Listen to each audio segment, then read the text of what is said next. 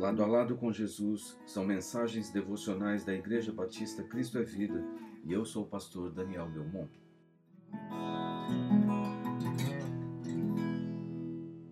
Salmo 131 Senhor, o meu coração não é orgulhoso e os meus olhos não são arrogantes.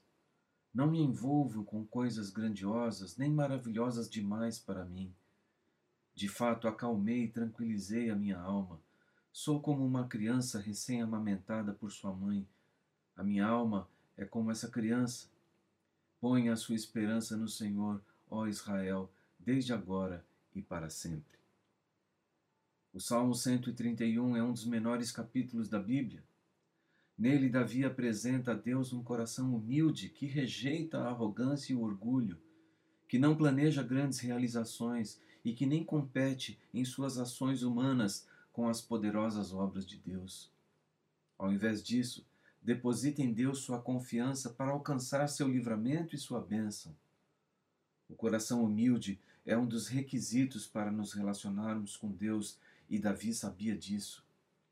Em sua experiência com o Senhor, ele testemunha que de fato alcançou a calma em seu coração e tranquilizou a sua alma e compara a paz que instalou-se em seu interior com a paz de uma criança recém-amamentada que, saciada, desfruta do aconchego, segurança e amor de sua mãe.